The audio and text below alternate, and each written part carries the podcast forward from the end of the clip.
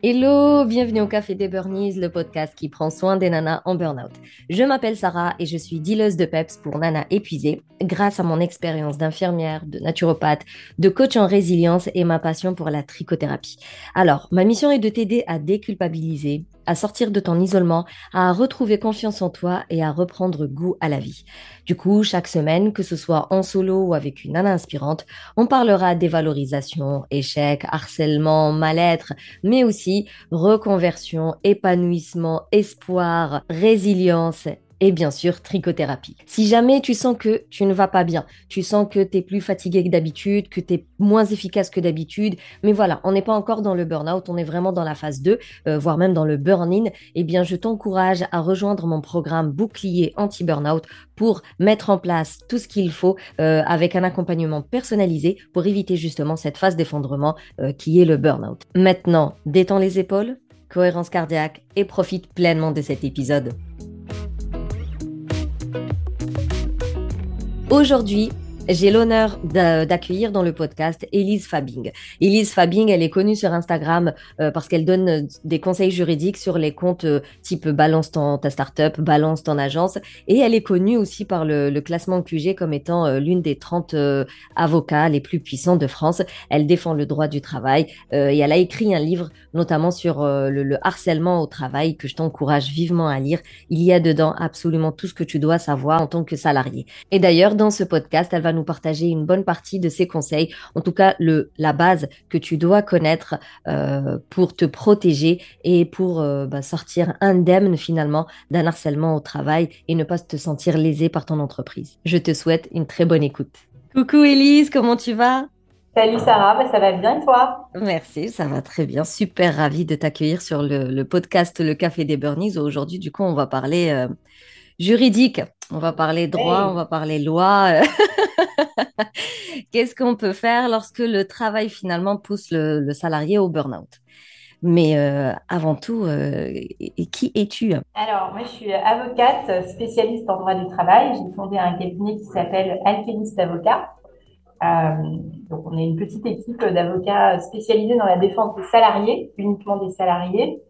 Euh, et, euh, et, je suis aussi l'autrice du manuel contre le harcèlement au travail qui est paru chez Hachette. On essaye d'intervenir pas mal sur les réseaux et autres pour simplifier le droit du travail parce que le droit du travail is sexy. Euh, et c'est pas si compliqué que ça. Et c'est vrai qu'il y a trop de personnes qui savent pas du tout par quel bout prendre et, et euh, comment se protéger.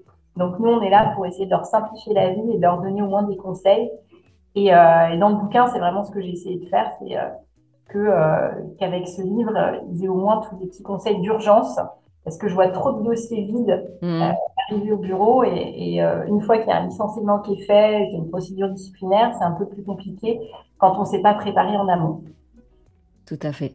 Et d'ailleurs, c'est intéressant de savoir à partir de quand on peut se dire, bah, il y a un problème en fait dans dans mon bureau, il y a un problème dans mon hôpital, mon service. À partir de quand on peut, ouais, on peut, on peut, les signes d'alerte un peu. Bah, les signes d'alerte, c'est quand tu vas au boulot avec la boule au ventre. déjà, c'est pas normal. Euh, donc, c'est euh, s'écouter. Et les gens euh, savent pas le faire. tu vois, moi, j'ai souvenir d'une salariée notamment qui venait me voir avec, euh, tu vois, des textos de harcèlement sexuel. C'était complètement mmh. dingue. Et elle était super dans le déni et elle avait besoin que moi je lui dise comme tiers neutre, en tant que tiers neutre, là, euh, c'est une situation de harcèlement sexuel, c'est clair. Et il n'y avait pas besoin d'être avocate pour le voir. Simplement, dans ces situations-là, et je pense particulièrement aux femmes qui ont ce syndrome euh, du bon élève, hmm. elles encaissent, elles encaissent, elles encaissent, elles se disent qu'elles vont régler le problème et que tout vient d'elles et que, et que euh, ça va finir par s'arranger, elles se remettent beaucoup en question. Et donc, elles n'osent pas forcément franchir la porte d'un cabinet d'avocats et elles restent souvent seules avec leurs problèmes parce qu'elles se trouvent en situation, elles ont l'impression d'être en situation d'échec alors qu'elles sont victimes. Oui. Donc euh, pour moi, euh, l'alerte, c'est vraiment quand euh, il y a un ressenti de mal-être au travail. Et il faut faire attention parce que le corps peut se mettre à lâcher à un moment donné. Et si on n'écoute pas les signes avant-coureurs, ça peut être dramatique. Moi, j'ai eu des clients qui étaient plus capables de se lever le matin. Et ça, c'est le burn-out, c'est classique. Mm. Mm. Et en fait, ils ont tellement tiré sur la corde qu'à un moment, bah, c'est le corps qui dit Eh oh, moi, je suis plus là, j'arrête. Exact. Et la loi, elle dit quoi là-dessus? La loi, elle est, elle est pas hyper claire. C'est le harcèlement moral, si tu veux, ce sont tous les agissements euh, de l'employeur qui conduisent à dégrader les conditions de travail, euh, à humilier. Euh, et, mais le texte n'est pas hyper clair. C'est en fait la jurisprudence, c'est-à-dire hmm. Décisions de justice qui vont vraiment définir ce que c'est, parce que c'est vraiment in concreto, c'est-à-dire que le juge il va regarder vos éléments pour voir s'il y a harcèlement. Et donc, ça dépend vraiment de chaque dossier. Euh, souvent, ça peut être euh, une mise au placard. Ça, c'est du harcèlement moral. Euh, une amplitude de travail vraiment trop importante. Ça aussi, c'est du harcèlement au travail. Euh, ça va être des humiliations répétées. Euh, enfin, ça peut être plein, plein, plein, plein de choses. Euh, et, la définition juridique étant assez large, il faut que ce soit répété dans la définition juridique. Donc plusieurs actions répétées. Euh, par contre, pour le harcèlement sexuel, il suffit d'un acte, euh, d'un acte pour que ça puisse être qualifié. Et, et la définition du harcèlement sexuel a aussi été enrichie il n'y a pas très longtemps dans la loi. Et maintenant, on peut faire rentrer dedans les ambiances de travail sexistes mmh. Ce que j'allais dire, j'allais dire, est-ce que les blagues euh, euh, toutes dégueulasses dans les, euh, dans les bureaux et tout ça sont considérées comme du harcèlement sexuel?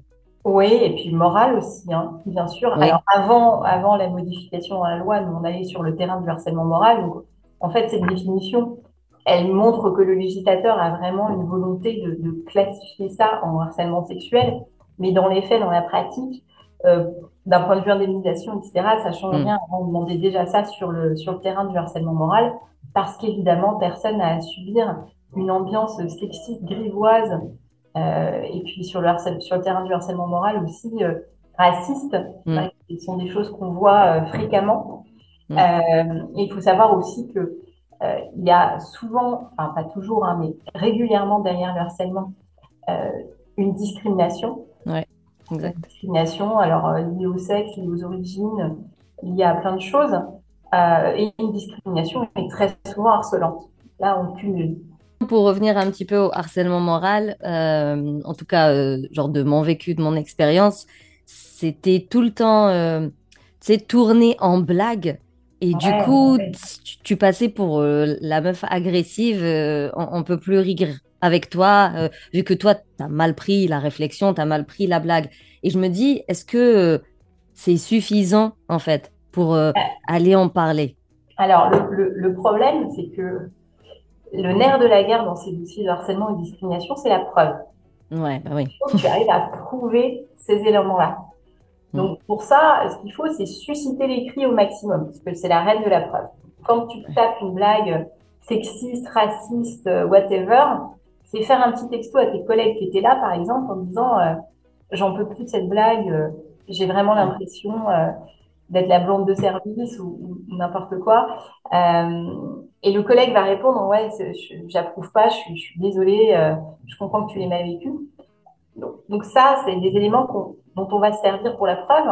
Après, sur des choses, notamment du harcèlement sexuel, mais aussi le harcèlement moral, les humiliations ou autres, euh, les enregistrements sont recevables comme mode de preuve maintenant devant la juridiction civile. Sans leur dire. Sans leur dire. Donc, n'hésitez pas à enregistrer le patron qui te fait des avances. Et eh ben, tu l'enregistres. Voilà. Euh, parce que à un moment donné, quand ton dossier sera suffisamment constitué, il va falloir alerter l'entreprise sur tes agissements. Et même si en interne, tu peux alerter sur tes agissements, alors déjà, règle 1, euh, tu n'alertes jamais uniquement à l'oral. Toujours par écrit. parce qu'il n'y a pas de preuves, il n'y a pas de pièces, et l'entreprise va dire Oh, bah nous, on n'était pas du tout au courant. Et tu vois, j'ai beaucoup de dossiers dans lesquels la personne est allée voir les RH pour se plaindre de harcèlement ou d'une discrimination, et pas trois jours après, convocation en entretien préalable d'un éventuel licenciement. Aïe, aïe, aïe. Et on ne peut pas tracer ce qui a été dit au rendez-vous RH, tu vois. Hum, c'est hum. hyper important, si tu veux le faire à l'oral, ok, mais dès que tu sors du rendez-vous, tu fais un petit compte rendu écrit dire voilà, au rendez-vous, j'ai dit ça, ça, ça, ça, ça, tu m'as dit que ça, ça, ça, ça, ça, et hop, on envoie. Comme ça, on trace. Et évidemment, vous gardez copie de tous vos échanges, de tous vos mails, de tous vos textos, parce que euh, si vous êtes euh, si vous êtes licencié, on peut couper vos accès à votre messagerie pro, portable pro, etc. Donc, il faut faire extrêmement. Tout transférer. Tout transférer. Voilà. Et les copies d'écran, si vous êtes dans une boîte, je sais pas, il y a un système informatique très sécurisé, des copies d'écran des photos. Est-ce qu'il y a une, genre un délai? Tu sais ce qu'on peut, on doit même attendre un délai, parce que tu parlais de répétition. Donc, répétition quoi Pendant une semaine, pendant un mois la, la, la, loi, elle fixe pas de délai euh, entre les deux agissements. Donc, parfois, c'est éloigné, euh, parfois, ça l'est moins.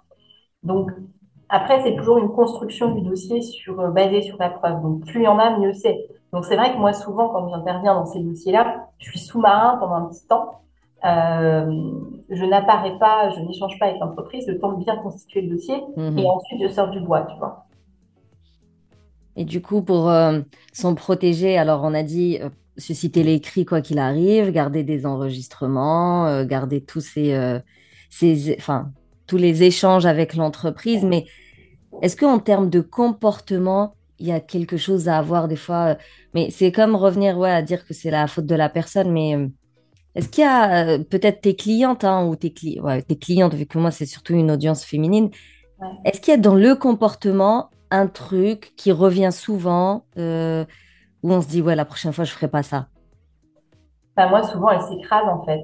Euh, elles s'écrasent elles sont en déni elles essaient de pas craquer elles s'accrochent elles essayent de bosser trois fois plus et elles se font deux fois plus humilier tu vois c'est ça fait burn out ouais ouais. Non mais c'est cercle vicieux et, et, euh, et c'est de rester seule vraiment trop longtemps.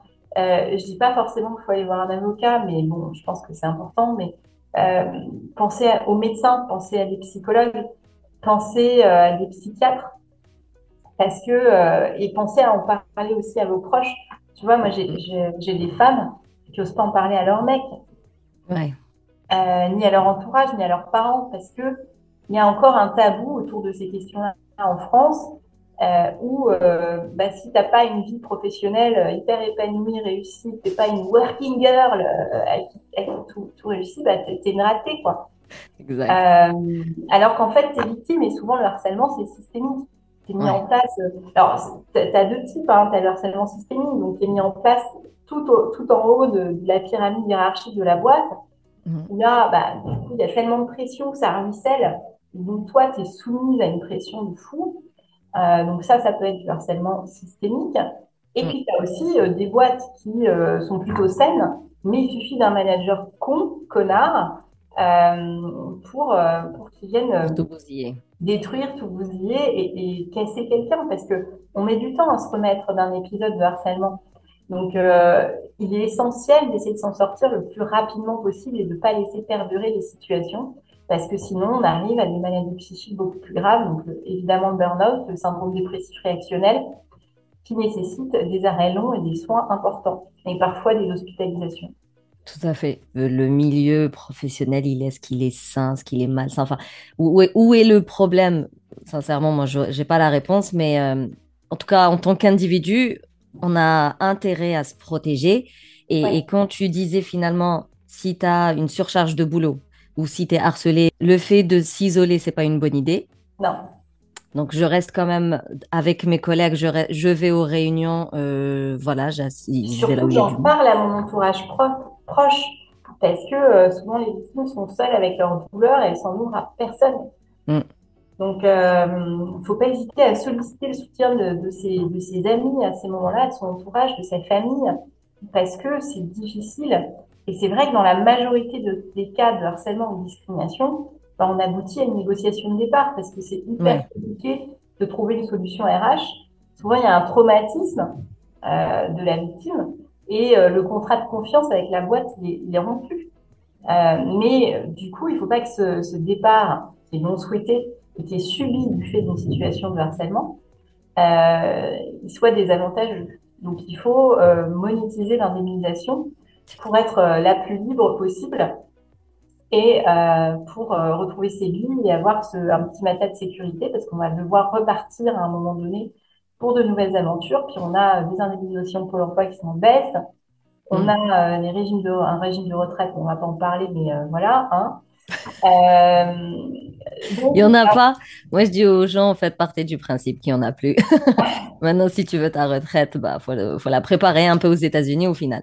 Faut, ouais, faut partir du principe qu'il n'y en a plus. Pas aussi catégorique que toi, mais bon, voilà, c'est compliqué. Donc, il faut bien négocier son départ et il faut que l'entreprise ait une vraie responsabilité sociale envers ces salariés euh, qui ont subi des traumatismes. D'ailleurs, une fois dans l'entreprise, je sens que je vais pas bien. À qui je m'adresse, tu sais, en premier, par exemple? Bah alors, déjà, tu constitues bien ton dossier pour qu'on comprenne pourquoi pas, tu vas pas bien.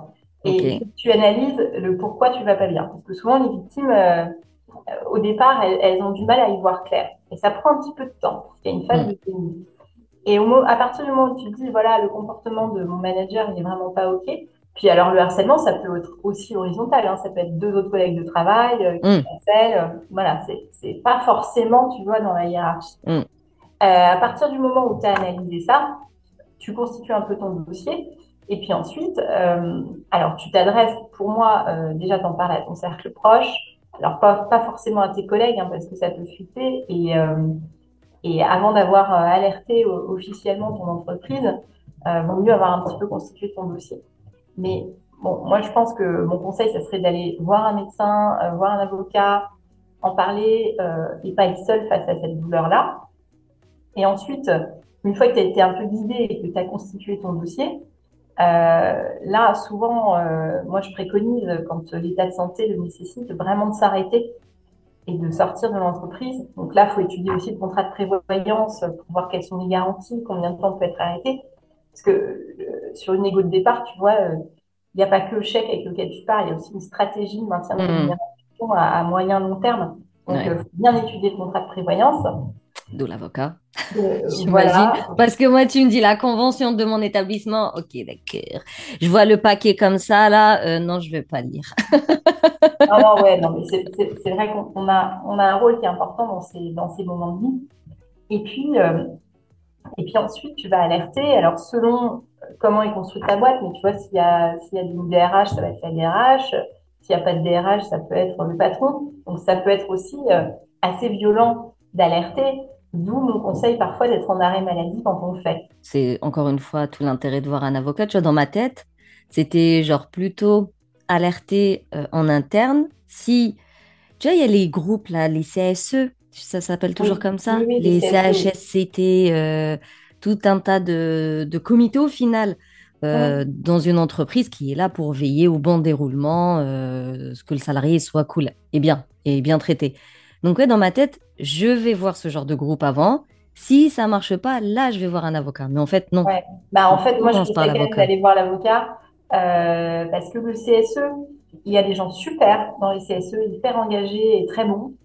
Et, euh, et j'en connais certains et qui ont beaucoup aidé certaines de mes clientes, donc euh, je, les, je, les en remercie ici. Et je leur dis bravo parce que c'est un sacré rôle et souvent ils s'en prennent plein la tronche, euh, ils sont discriminés mm. par ailleurs et ils ont des gros problèmes sur la conduite de leur, de leur carrière ensuite dans, dans l'entreprise. Donc c'est un, un sacré engagement. Oui. Mais il y en a aussi euh, pour lesquels cet engagement est dévoyé. Moi, j'ai eu des dossiers dans lesquels euh, bah, les gens du CSE ont récupéré des primes euh, après avoir écouté certaines affaires, euh, ou euh, tu vois, qui ont refusé de communiquer un compte rendu d'entretien préalable, qui ont refusé de faire des écrits. donc ça, il faut le faire dans une stratégie un peu globale avec l'avocat, une fois qu'on a un certain nombre de pièces, pour pas que le CSE, pour pas que ça fuite en fait, et que l'employeur prenne des mesures un peu compliquées. Donc, en gros, euh, au moins, tu es sûr que l'avocat, il est de ton côté, alors que ce genre de groupe, bah, tout, est, tout dépend sur qui euh, tu vas tomber. C'est ça, exactement. Par rapport au... Allez, imaginons maintenant, je fais donc appel à mon avocat, je constitue mon dossier, euh, je fais appel, enfin, on transmet toute l'info au CSE et compagnie, ça remonte tout là-haut. Quelles sont les, les options diverses et, variées? Quelles sont les, les possibilités? Est-ce que euh, euh, c'est obligé de passer au prud'homme Est-ce qu'il y a des fois des manières plus simples, les délais, tu vois, un peu euh, préparer les gens? Moi, mes dossiers, je les transige dans 85% des cas à peu près, tu vois. Donc, en fait, j'ai que 15% de mes dossiers que je vais aller plaider. Ok. Alors, tout se passe en interne souvent. Ah, tout se passe en égo.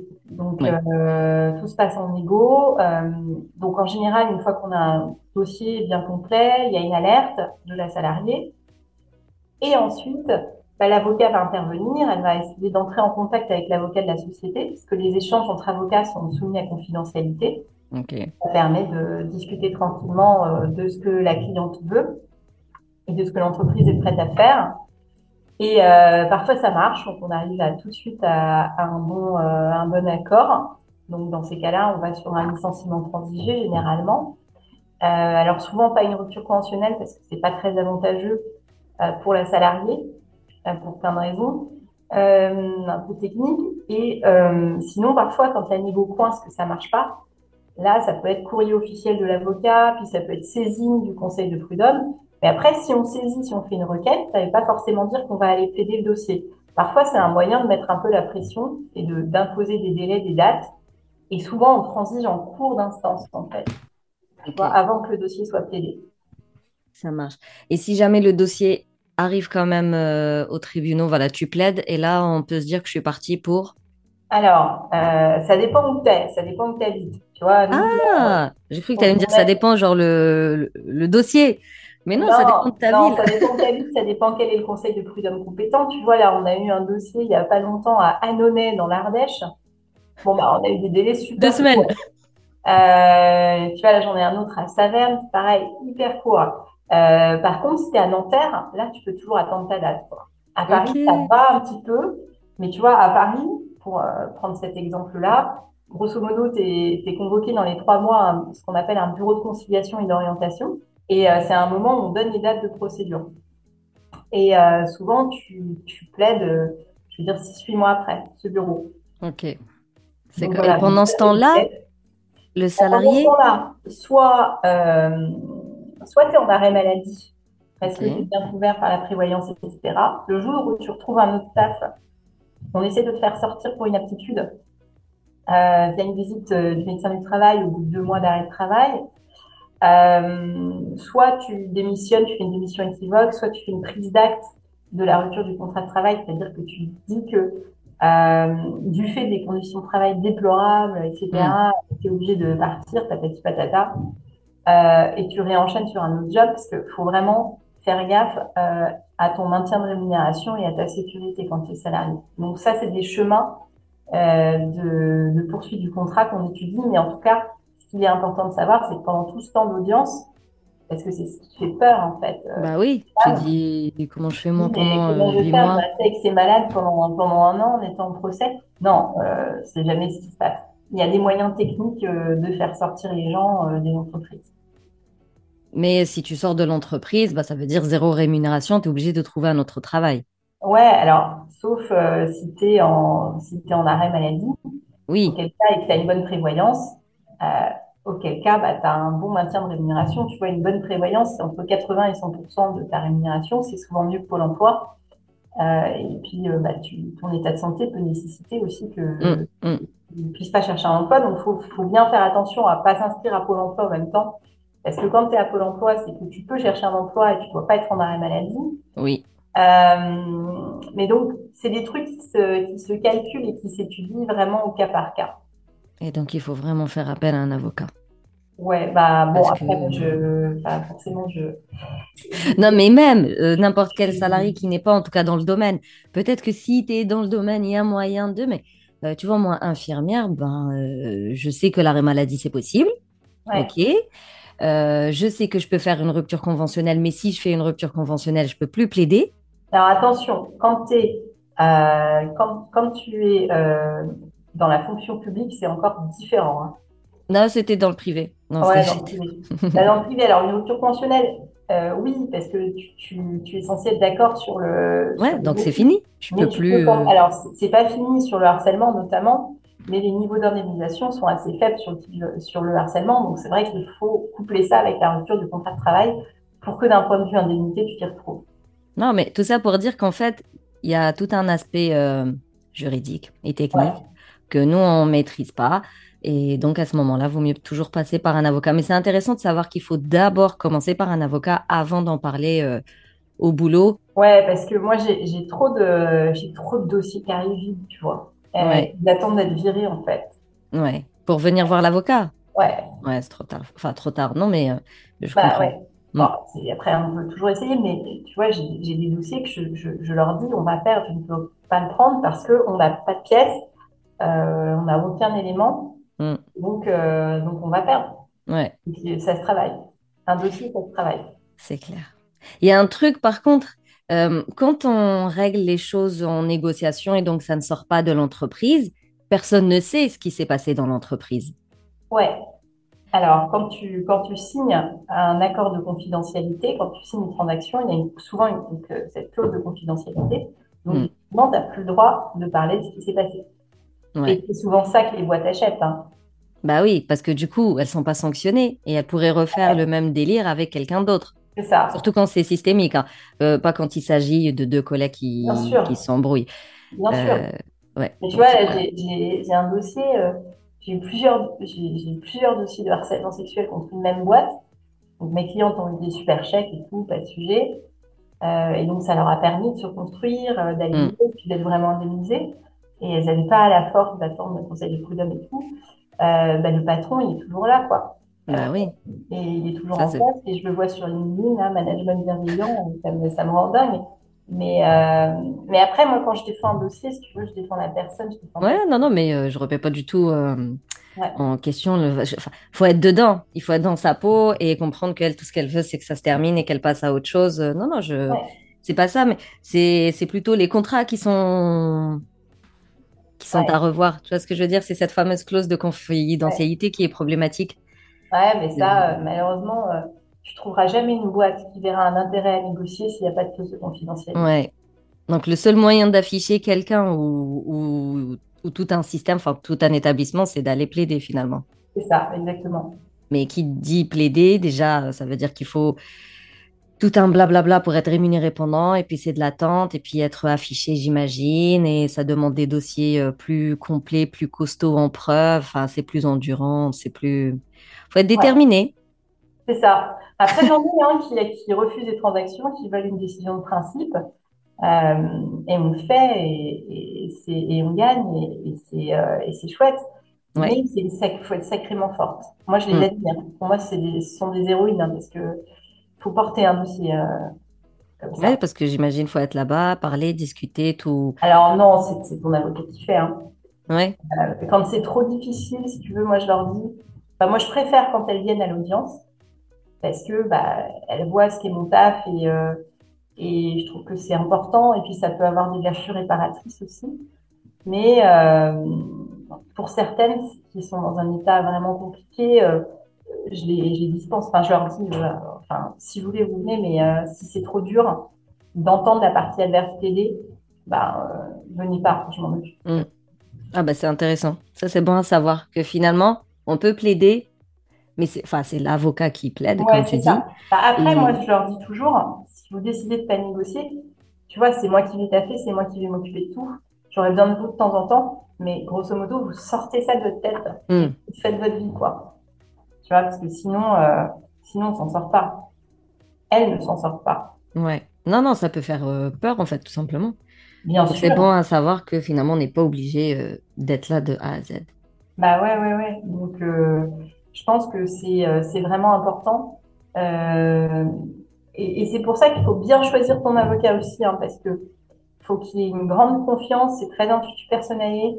Euh, il faut pas hésiter à en voir plusieurs pour sonder, pour se dire voilà, j'ai confiance, je me sens à l'aise, parce que tu vas l'avoir beaucoup au téléphone et un dossier c'est lourd et compliqué. Mm. C'est pas seulement, tu vois, un prestataire de service juridique, c'est quelqu'un euh, qui va vraiment t'accompagner dans un moment difficile de ta vie. Donc, euh, il faut quoi? Il faut que, faut que ça se passe bien. Et sinon, toi, des burn-out, est-ce que tu en as connu? Est-ce que tu as connu des gens? Enfin, c'est quoi euh, ton rapport avec. Euh... Tu veux, euh, moi, des gens qui font des burn-out, j'en vois tout le temps. Enfin, Évidemment, c'est mon métier. Donc, euh, donc j'ai un rapport à ça, euh, évidemment. Enfin, tu vois, moi, je, suis supervisée par une psychologue qui m'aide aussi à gérer euh, les personnes qui, souffrent de ça et de syndrome dépressif réactionnel important. euh, parce que puisque je suis pas formée à ça à la base. Mais évidemment, moi, je prends ça extrêmement au sérieux. Donc, même, tu vois, dans mon entourage, mes potes, quand je les vois un peu, hein, moi, je suis en, alerte rouge. J'envoie des textos, fais gaffe, non, non, oui. fatigué, t'es sûr que ça va, non, tu vois, parce que forcément, j'ai un prisme euh, compliqué. Moi, on ne vient pas me voir quand tout va bien, tu vois. Mmh, mmh. Euh, donc, euh, donc, ouais, après, le burn-out, je... évidemment, pour moi, c'est un truc hyper sérieux et je me bats au quotidien pour que ce soit reconnu comme maladie professionnelle, pour que les maladies psychiques au travail soient reconnues comme des maladies professionnelles. C'est aussi une partie importante de mon métier. et je pense qu'il est important aussi que les entreprises prennent la mesure du phénomène et, mettent en place vraiment euh, des actions pour protéger leurs salariés. Mais ça, en fait, tu vois, les actions d'affichage, les formations, les sensibilisations, la sophro, nanana, c'est cool, hein c'est très bien. Mais là où tu vois vraiment euh, si une boîte est engagée sur ces sujets-là, c'est comment elle va gérer un problème. Oui. Non, mais pour moi, quelqu'un qui revient souvent pour... Euh, enfin, quand... C'est le boss là dont tu parlais, euh, qui a eu plusieurs plaintes pour euh, harcèlement sexuel et qui est toujours en poste, bah ça déjà c'est problématique. T'as beau me mettre ah, toute la sophro du monde trois fois par semaine, euh, c'est pas ça la solution. Évidemment. Donc évidemment, c'est mm. pas ça la solution. Donc bien sûr que bien sûr qu'il faut surveiller ça comme du lait sur le feu et comment les entreprises se comportent face à un problème. Tu vois, il y en a qui sont hyper corrects euh, tu vois, il y a, il y a quelques temps, j'ai eu un viol en entreprise. Euh, ça, ça arrive aussi. Hein. Euh, bah, tu vois, l'entreprise, elle a tout de suite euh, supervisé, en fait. Euh, tu m'étonnes. En charge. Euh, tu vois, ils ont éloigné le collègue, ils ont fait une enquête, ils ont fait une procédure disciplinaire contre le collègue, etc. Mm-hmm. et ma cliente, elle a été super accompagnée, etc. Donc, voilà, ça, l'entreprise tout de suite, elle a direct. Euh, elle a sanctionné quoi, le l'attaquer à la racine. Donc il y en a des entreprises bien qui font des choses bien, euh, il y en a et heureusement parce que sinon ce serait tellement déprimant. Bah, de toute façon, c'est des périodes durant lesquelles il faut pas rester seul. Tu, euh, toute l'aide que tu peux, dont tu peux avoir besoin, il faut la prendre. C'est le moment de prendre soin de toi. Exact. Et de réfléchir aussi, de remettre en question parfois ton rapport au travail. Et moi, je dis toujours que j'ai que des happy au bureau. Et euh, parce qu'en fait, je vois les gens aussi se transformer, réfléchir et euh, trouver des voies qui les rendent plus heureux. Et ça, mm. c'est vraiment chouette. J'ai un super poste d'observation là-dessus, sur euh, toutes ces histoires de femmes qui se transforment et qui se réinventent. Et c'est assez magique. Bah, le burn-out, c'est un peu, comme on dit, c'est un cadeau mal emballé. C'est-à-dire, bon, on peut l'éviter, why not? Mais généralement, quand tu fais un burn-out après, ouais, c'est un peu la chrysalide et pour celles en tout cas qui, tu sais, qui font appel à, aux professionnels qu'il faut, qui changent tout un tas de choses dans leur vie et compagnie, ouais, elles finissent toujours par te dire je vais beaucoup mieux et genre euh, je vais beaucoup mieux même euh, par rapport euh, à l'avant burn-out quoi. Bah ouais ouais. elles sont plus alignées, elles sont plus épanouies, elles prennent des décisions qui sont ouais, qui répondent vraiment à leurs besoins alors que avant le burn-out, bah, c'était tout un mode de vie un peu en, pilotage automatique qui a mené au burn-out. Du coup, j'avoue. Euh, ouais, c'est ça. Et puis, c'est euh, vraiment euh, te poser la question du sens de ta vie pro. Et mm. au moins, tu commences à vraiment savoir ce que tu veux pas, quoi. Voilà, exact. Je dis tout n'est pas perdu. c'est une phase qui ressemble à un tsunami, mais l'après est souvent vachement mieux que l'avant. C'est clair. Et donc, ce serait quoi ton conseil pour une personne bah, qui nous écoutent. Et celles qui nous écoutent, elles sont euh, en mal-être, elles sont fatiguées, elles sont épuisées, et je dirais 80% euh, liées euh, au monde professionnel. Pour conclure l'épisode, qu'est-ce que tu leur dirais?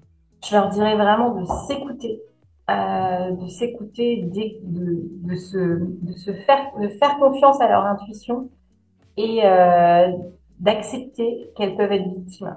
Mmh. Et que c'est pas la fin du monde. Bah, on peut être une victime et être super guerrière en même temps. Hein. Quand tu es une victime pendant très longtemps et que tu subis, bah, c'est qu'il y a une force quand même derrière, non? Il y a une sacrée force et moi je, vois aussi euh, la différence. Tu vois, euh, souvent les hommes ils viennent te voir euh, beaucoup plus vite hein, que les femmes. c'est ah, ça va pas trop au travail. Bon. alors que les femmes, Et tu vois, elles, elles endurent, quoi. Elles, et parfois, je me demande comment elles ont fait pour tenir debout et tout ce qui leur arrive. Ouais.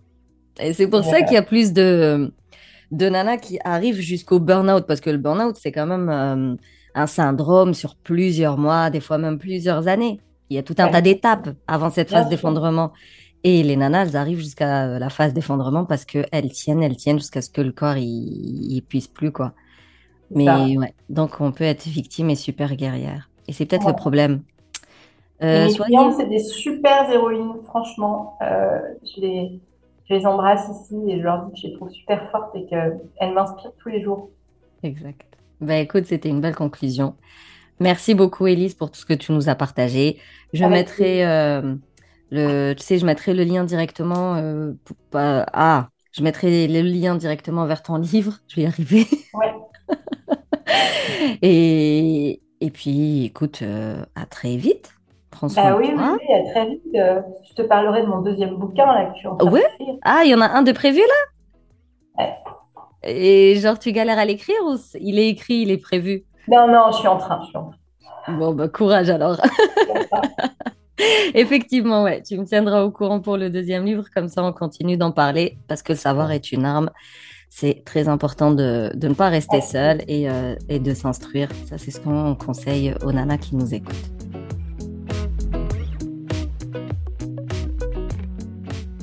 Voilà, merci plus plus pour ton écoute.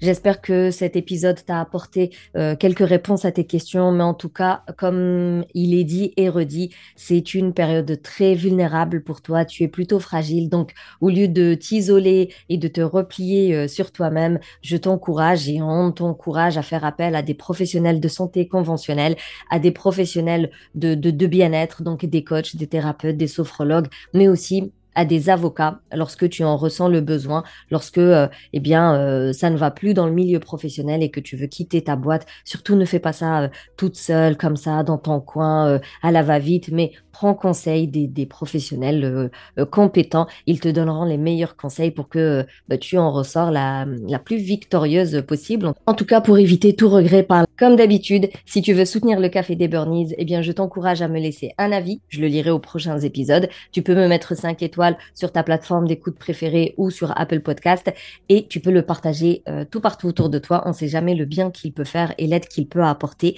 Euh, si tu veux qu'on échange euh, sur cet épisode ou n'importe quelle autre question, je t'encourage à rejoindre Lama Safe Place. C'est un espace d'échange et de d'entraide qui t'évite de passer par un réseau social. Et sinon, eh bien, je te dis, on se capte la semaine prochaine pour un nouvel épisode. Et d'ici là, booste ton feeling good.